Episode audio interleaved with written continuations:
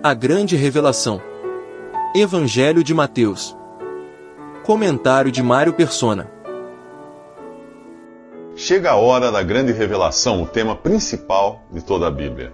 Desde a queda de Adão, Deus tinha prometido que da descendência da mulher viria um que seria ferido pela serpente, mas que a venceria. Jesus revela aos discípulos que ele deve ir a Jerusalém, sofrer nas mãos do clero, morrer e ressuscitar no terceiro dia. Essa aparente derrota culminaria na vitória da ressurreição, mas Pedro parece não entender isso.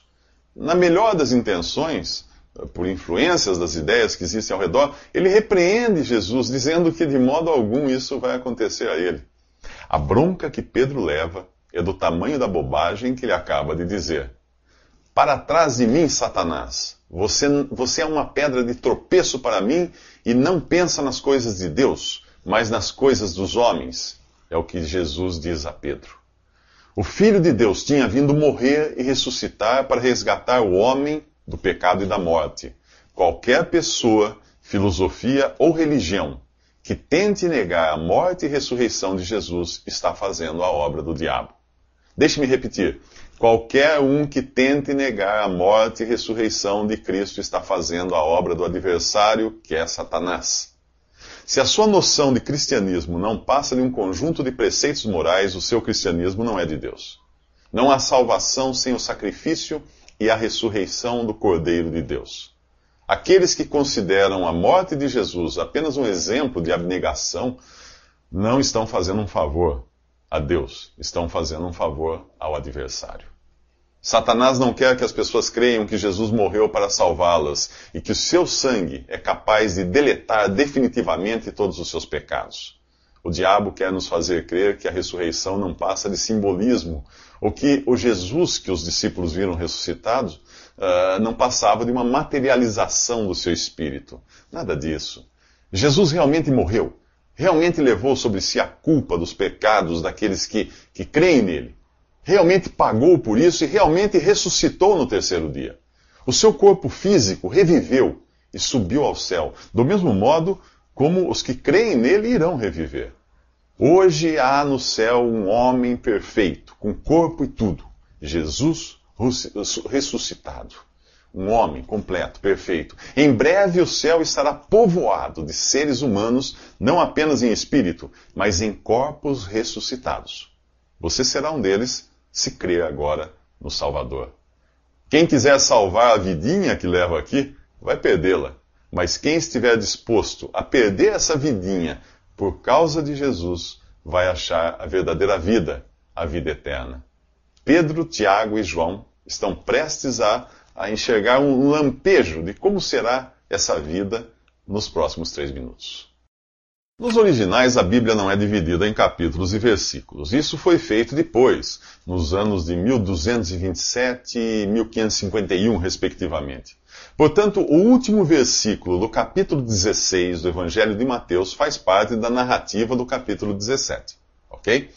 Naquele versículo, Jesus garante aos discípulos que alguns deles não passariam pela morte antes que vissem Jesus em seu reino.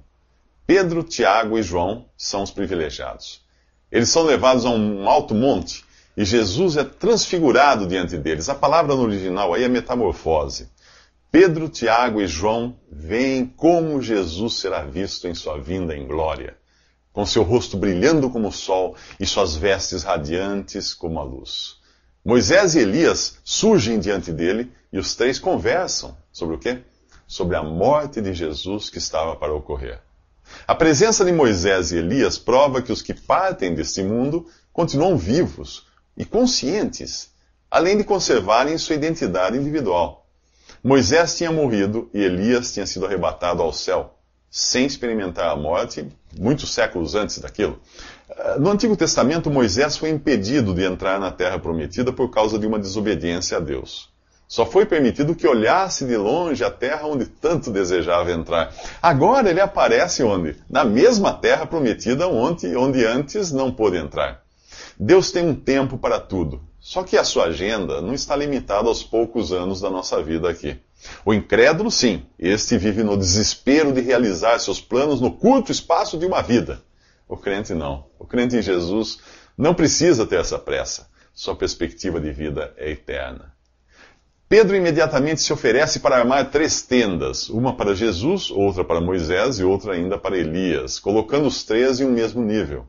E imediatamente uma nuvem resplandecente surge e dela sai uma voz que diz: Este é o meu filho amado, em quem me agrado. Ouçam-no. Os discípulos se prostram no chão e, quando abrem os olhos, só veem quem? Jesus. Moisés e Elias desapareceram. Moisés e Elias eram servos de Deus. Mas Jesus é o unigênito Filho de Deus, o único homem gerado por Deus.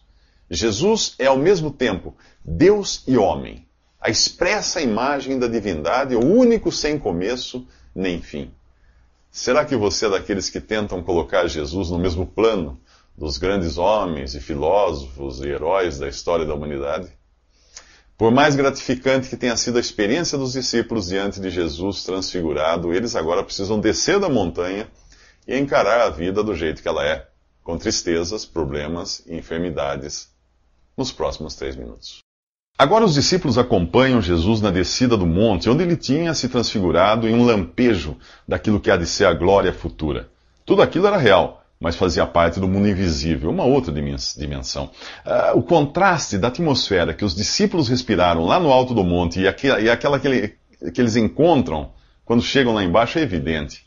Um pai se aproxima desesperado, pedindo a Jesus que tenha misericórdia de seu filho.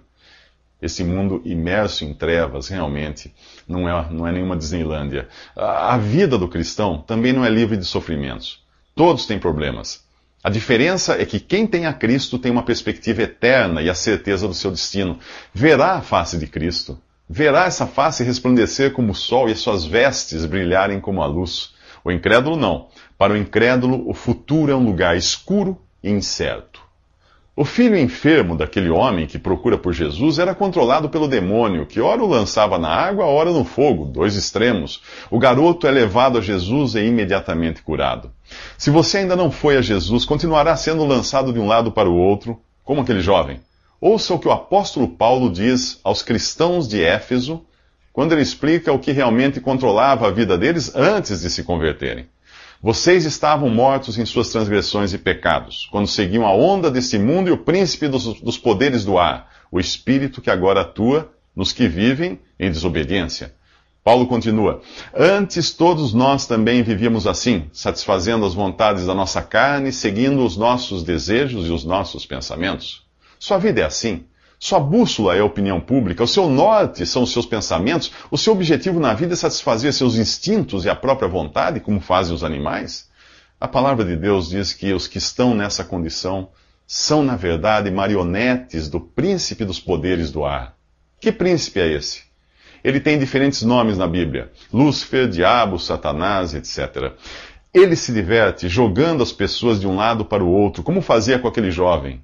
Quando você menos espera, descobre que não chegou a lugar nenhum e acabou o breve tempo da sua vida aqui nesse mundo. Por falar nisso, quanto tempo você acha que ainda resta para você? Faça as contas. Posso dizer uma coisa? Se você vive assim, está em péssima companhia. Peça a Jesus o mesmo que aquele pai aflito pediu: Senhor, tem misericórdia. Creia em Jesus, sem reservas. Neste capítulo 18 de, Mateus, você aprende como devem se comportar os que pertencem ao reino dos céus. O reino dos céus não é o céu, mas é a esfera dos que professam sujeição ao governo que emana dos céus. Aqueles que pertencem a um reino cujo rei está neste momento ausente nos céus.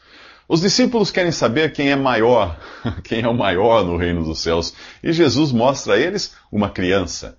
Ninguém pode realmente entrar no reino dos céus, e aqui ele está falando dos que são realmente convertidos, a menos que se torne como uma criança. Na matemática de Deus, nós já vimos que menos é mais, quando cinco pães alimentaram cinco mil e sete pães alimentaram quatro mil. Agora, na medida de Deus, o menor é o maior. Mas como se tornar uma criança? Reconhecendo-se pequenino, fraquinho, incapaz, necessitado, dependente ao extremo de alguém maior do que você.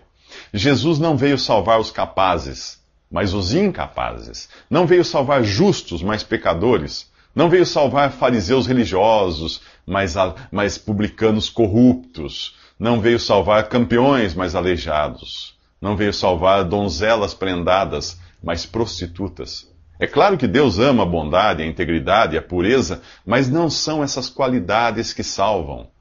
Por dentro, nós somos todos iguais, pecadores. E o sangue de Jesus é a única solução para isso. Esqueça tudo o que você aprendeu sobre ir ao céu, ir para o céu, uh, baseado nas suas próprias conquistas.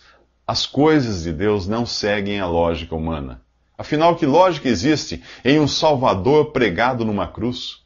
Como alguém que não pode nem mexer as mãos e os pés poderia salvar você? No entanto, foi assim que Deus fez.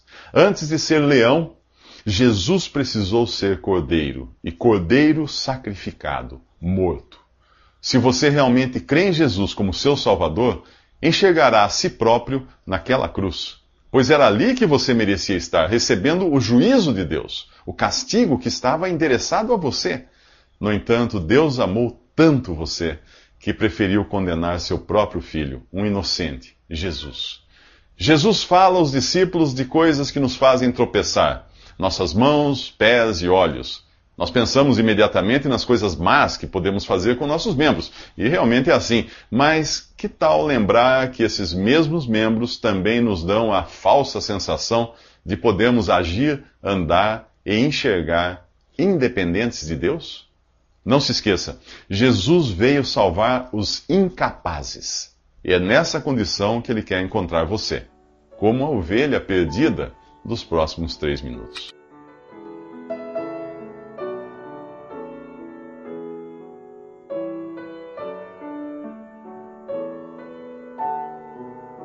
Visite respondi.com.br. Visite também 3minutos.net.